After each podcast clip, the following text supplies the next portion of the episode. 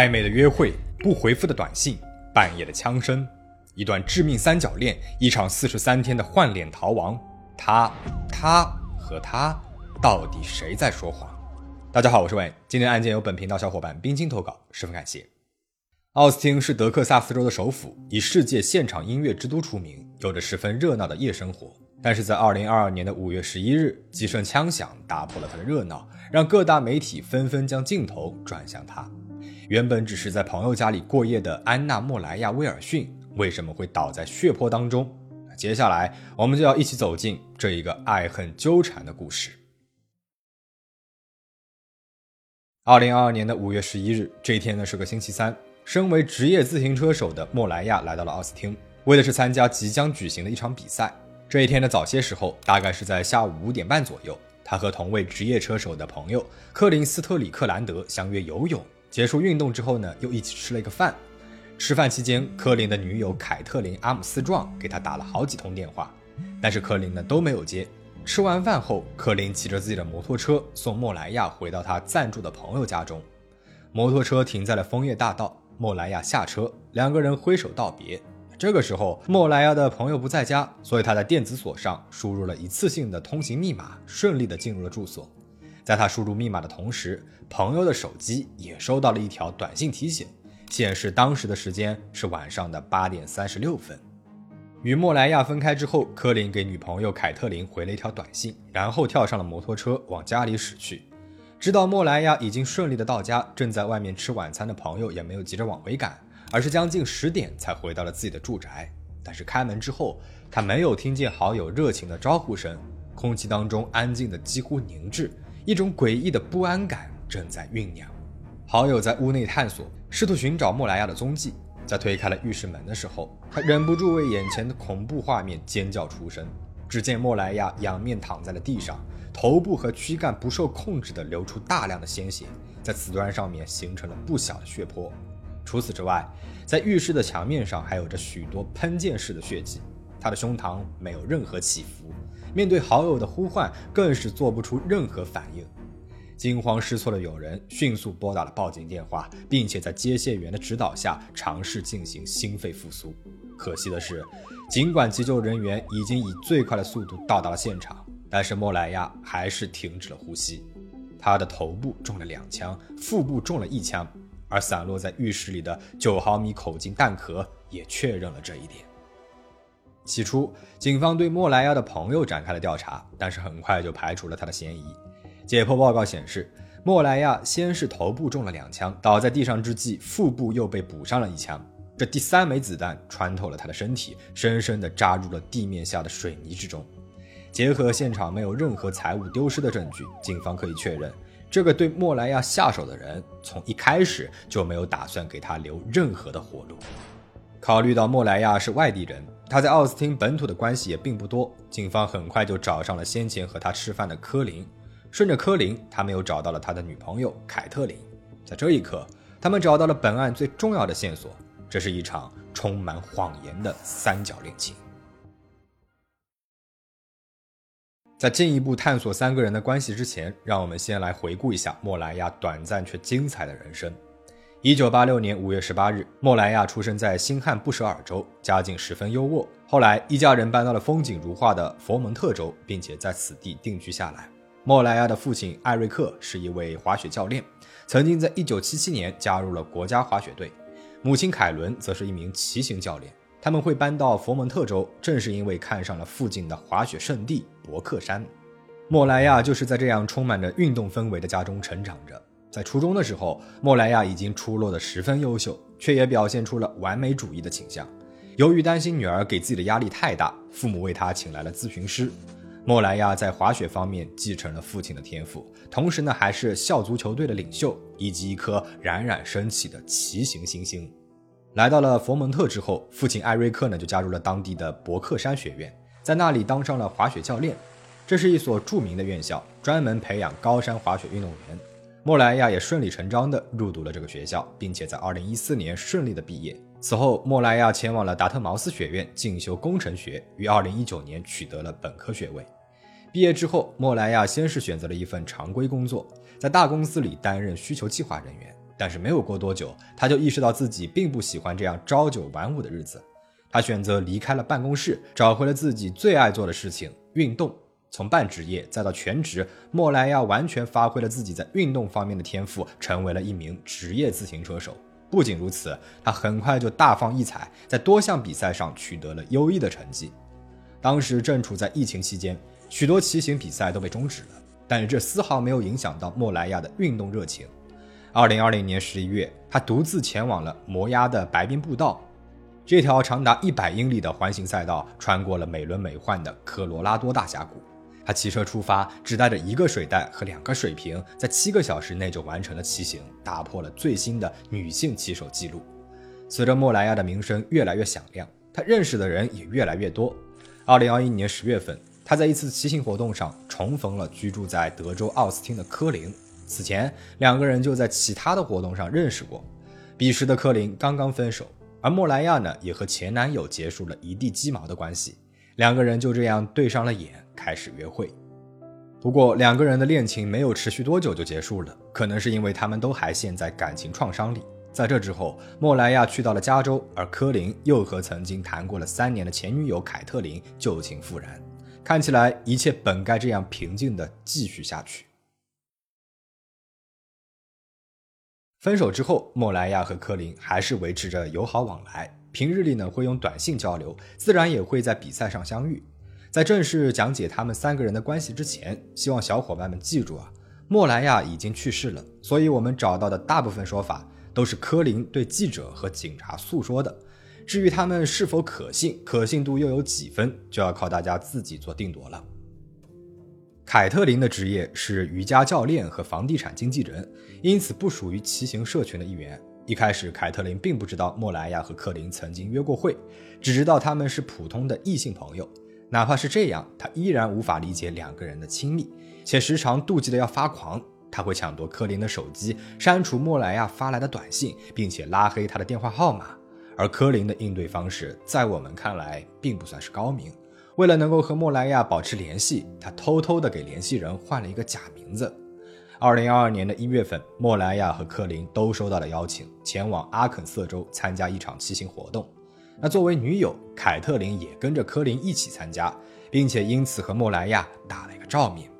此时的莫莱亚并不知道自己成为了科林和凯特琳之间的矛盾，因此对于三个人之间莫名的紧张气氛感到奇怪。尽管没有当面发生什么激烈的对峙，莫莱亚还是在事后给科林发去了一条耐人寻味的短信，其中有几句话写着：“这个周末让我感到非常的别扭，我想知道这到底是怎么回事儿。如果你只是想和我当普通朋友，看上去你的确是这么想的，那也没问题。但我还是希望能够和你认真谈谈，因为说句实话，我心里乱糟糟的，不知道该怎么想通这件事情。”在很多人看来，这几句话证明科林在媒体面前所说的和莫莱亚只是普通朋友，根本就是在撒谎。他很有可能是与莫莱亚保持着某种说不清道不明的暧昧关系，同时呢又谈着凯特琳这个女朋友，因此他企图把凯特琳塑造成一个善妒的疯女人，来撇清自己的责任。这段本来就混乱的关系，在凯特琳意外发现男友竟然真的和莫莱亚约过会之后，来到了高潮。凯特琳的一位朋友见证了他的发作。称他愤怒的浑身发抖，甚至当下就扬言要杀了莫莱亚。当然，他的朋友并没有把这句话放在心上，只以为他是气昏了头在说胡话。我们不难想象，在凯特琳的心里，所有的故事都串上了。不管男友和莫莱亚的关系究竟如何，科林的隐瞒都毫无疑问地成为了欲盖弥彰的罪证，而莫莱亚也正式的被他判定成了感情中的第三者。然而，平常都会对科林发火的凯特琳。却在这一次选择了隐瞒自己已经得知两个人的过往。此后的几个月里，凯特琳保持着沉默，用自己的方式消化这件事情。但是在2021年5月10号，随着莫莱亚再次来到了德州奥斯汀，他压抑许久的情绪似乎再也无法克制了。满心以为自己隐瞒的很好的科林，背着凯特琳偷偷将莫莱亚约了出来，并且发生了我们前面所讲述的一起游泳、共进晚餐等事儿。那说到这里，大家应该也就明白了，科林为什么要多次的挂断凯特琳的电话。不仅如此，在送莫莱亚回家之后，科林还给凯特琳发了一条“此地无银三百两”的短信：“嘿，你出门了吗？我刚刚往北走，去了艾丽森儿子家里，给他送了花，手机就没电了。我现在就在回家的路上，除非你有什么想出去吃的。但是克林并不知道的是，在这期间，凯特琳一直在用一个名字叫 Strava 的软件观察着他的动向，甚至开车偷偷地跟踪这两个人。这个软件在户外爱好者和骑行运动员当中非常受欢迎，他们通常用来记录自己的训练计划和外出路线。同时，它也能够用来查看其他在线好友的位置。利用这个软件，凯特琳轻易的就识破了科林的谎言，并且追踪到了他真正所处的地方，也就是莫莱亚暂居的住宅附近。而接下来所发生的事情，恐怕大家都能够猜到了。在邻居的监控探头里，警方找到了一段录像。他拍到五月十一号当天晚上的八点三十七分，也就是莫莱亚刚刚到家没有多久，一辆黑色的吉普大切诺基从旁边的小路经过，停在了莫莱亚的住处门前。这辆车子的几个特征都和凯特琳的车相符合：车后的自行车架、车顶的行李架以及镀铬的车窗。一纸搜索令不仅让警方找到了这辆几乎一模一样的 SUV，还让他们在屋中找到了疑似凶器——一把西格绍尔 P 三六五手枪。内部找到的子弹也和现场遗留的基本相符。有趣的是，这把枪并不是凯特琳自己购买的，而是科林买了送给她的。此后便一直放在了两个人共同居住的家里。那为了学会用枪，凯特琳还和妹妹一起去过射击靶场。顺藤摸瓜，警方决定对凯特琳展开正式的问询。但是为了避免打草惊蛇，他们没有直接以莫莱亚之死将他给叫出来，而是利用了他在过去的一项犯罪记录。原来，凯特琳曾经在一家诊所接受了价值六百美金的肉毒杆菌注射，却在付钱的时候声称将信用卡落在了车上，并且借此一去不复返。借着针对这项轻罪的逮捕令，警方轻易的就将他给引诱到了警察局。最初，凯特琳十分的放松。可当警方问起他在过去二十四小时内的行踪以及他与莫莱亚之死的关系时，凯特琳的肢体语言发生了明显的变化，她的脸立刻垮了下来，话变得极少，整个人僵硬地坐在了原处，看上去困惑又充满戒备心。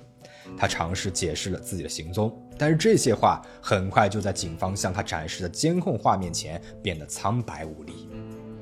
面对警方给出的监控，凯特琳承认自己的确无法给出一个合理的解释，并且在同时双手环胸，移开视线，默默地翻了一个白眼。毫无疑问，这让警方更加确信自己找对了人。面对警方故意反复提及的三角恋爱，凯特琳的攻击性是越来越强。最终，他提出要离开。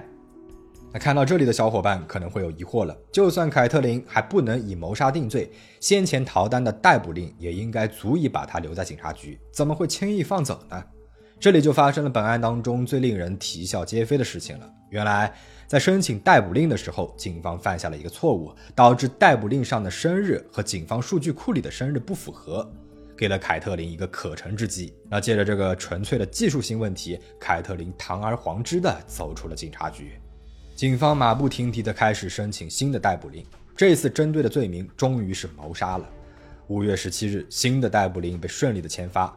而正如我们能够猜到的，一个从警察局里面走出来的犯罪嫌疑人，怎么可能会在家中老老实实的坐以待毙，等待着警察再来抓他一次呢？趁着这几天的空档，凯特琳做了好几件事情。五月十三号，也就是走出警察局的第二天，凯特琳把涉案车辆低价卖到了当地的黑市，开价一万两千二百美元。五月十四号，机场的监控探头拍到了凯特琳，她先是从奥斯汀飞往了休斯顿，又从休斯顿转到前往纽约的拉瓜迪亚机场。不得不说，如果一个逃犯要躲避警方的追捕，那躲到人潮汹涌的纽约暂避风头，确实是一个不错的选择。此后，凯特琳在纽约消失了四天。五月十八日，又在一个位于新泽西州纽瓦克机场的监控探头拍下了他的身影，但是机场系统里却没有任何以他的名义购买的航班，也就是说，他彻底消失了。当然，警方也不是全无线索的，他们发现凯特琳抵达纽约没有多久，就申请了一个新的身份证明，名字呢却不是他自己的，而是克里斯汀·阿姆斯壮，这个名字属于他住在加州的妹妹。其实，在最初，警方还没有对他的妹妹上心，但反而是凯特琳的这个行为，让他们意识到克里斯汀也是一个突破口。同时协助他们确定了他本人的确是在纽约。毕竟凯特琳才刚逃亡到纽约，他的妹妹就机缘巧合的决定在此地申请身份证件，哪有这么凑巧的事情呢？针对他的通缉令开始在全国范围内发布，同时也登上了各大新闻平台。警方发现，在纽约登记身份信息时，凯特琳将地址写在了营地天堂，这是一片坐落在大自然当中的野营地，位置十分偏僻，因此警方猜测凯特琳会不会是躲到这里来了呢？六月十五号，警方收到了线索，有人说大约在一个月之前，在营地天堂看见过凯特琳，而那个时候他刚刚好抵达了纽约。不仅如此，那个人还说凯特琳不是独自一个人来的，这让警方想到了妹妹克里斯汀。没过一会儿，他们就发现克里斯汀正是该营地的运营公司职员之一。换言之，凯特琳消失的那四天里，很有可能就是借着妹妹的帮助躲在了营地内。他也有可能故意出现在了纽瓦克机场，虚晃一枪，再伺机返回。警方就将营地给暂时关闭了，并且确认了这条线索的真实性。他们的确是找到了克里斯汀，却没有发现凯特琳的踪迹。二零二二年的六月二十九日，此时距离凯特琳的逃亡已经过去了四十三天。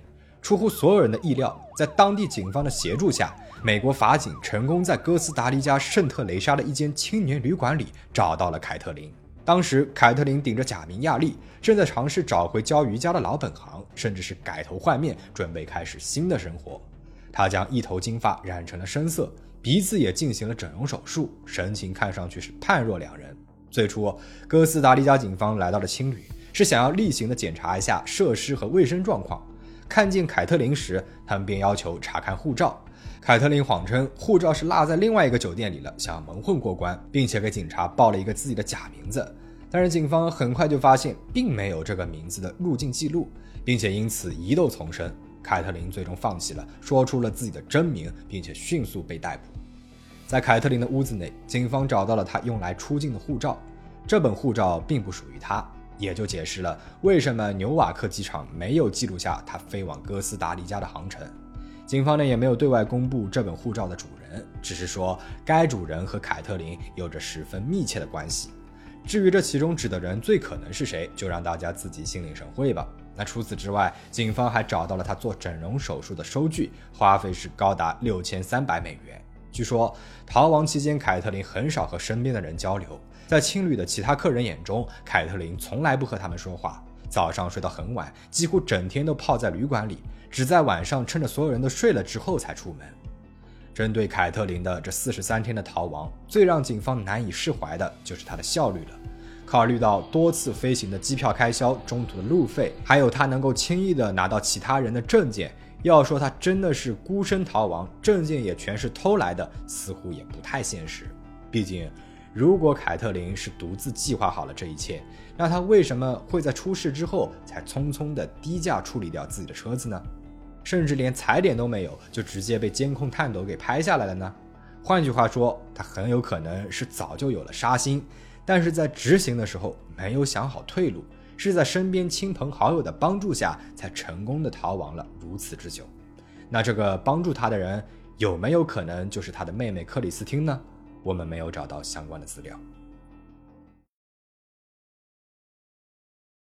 被押送回国的凯特琳面对一级谋杀指控，选择了无罪辩护。她的保释金则被定为了三百五十万美元。他的父亲麦克站到了媒体的聚光灯下，在镜头面前公开呼吁女儿的无辜。他说：“我们爱你，凯蒂，我们会一起解决这件事情的。我了解他，我知道他是怎么想的，我知道他相信什么。”我知道他是不会做这样的事情的。二零二二年十月份召开的听证会上，凯特琳反复强调自己是无辜的，并且表达了极强的开庭意愿，希望能够直面陪审团。但是他的辩护律师称，相比起凯特琳的坚定，检方反而不愿意对此案进行庭审，因为他们的证据并不够充分。此前在凯特琳家中找到的手枪，明明是最重要的物证，其弹道检测和子弹对比的结果却有待商榷，并不能够完全敲定就是一模一样的。除此之外，辩护律师还痛斥了警方的不专业行为，包括没有深入调查一条有关莫莱亚前男友可能行凶的线索。他声称，在莫莱亚被害的当晚，凯特琳与科林的家遭到了入侵和破坏，可是警方没有好好的调查这桩罪行。在他看来，凯特琳不是被警方的证据送上了法庭的，而是警方和媒体沆瀣一气，利用舆论抹黑了他。由于凯特琳的辩护方不断的提出了各种申请，原本的庭审日期被一推再推。这些申请目的在于请求法庭扣押检方想要提交的一些证据，其中呢就包括了在奥斯汀警局进行的那场审问的记录。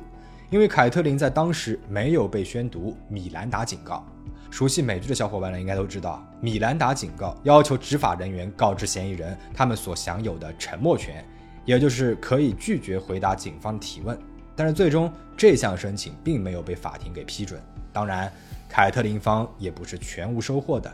原本针对他的以非法逃逸逃避起诉的这一项联邦指控，在目前是被暂时驳回。在经过了至少两次推迟之后，目前的庭审日期被定在了二零二三年的十月三十号。如果这次能够顺利的开庭，也许我们就能够亲眼见证本案画上一个短暂的句号。一旦有了消息，我们会第一时间在动态里更新。那么关于这个案子，你有什么想要说的吗？请大家保持警惕，保持安全。我们下期再见。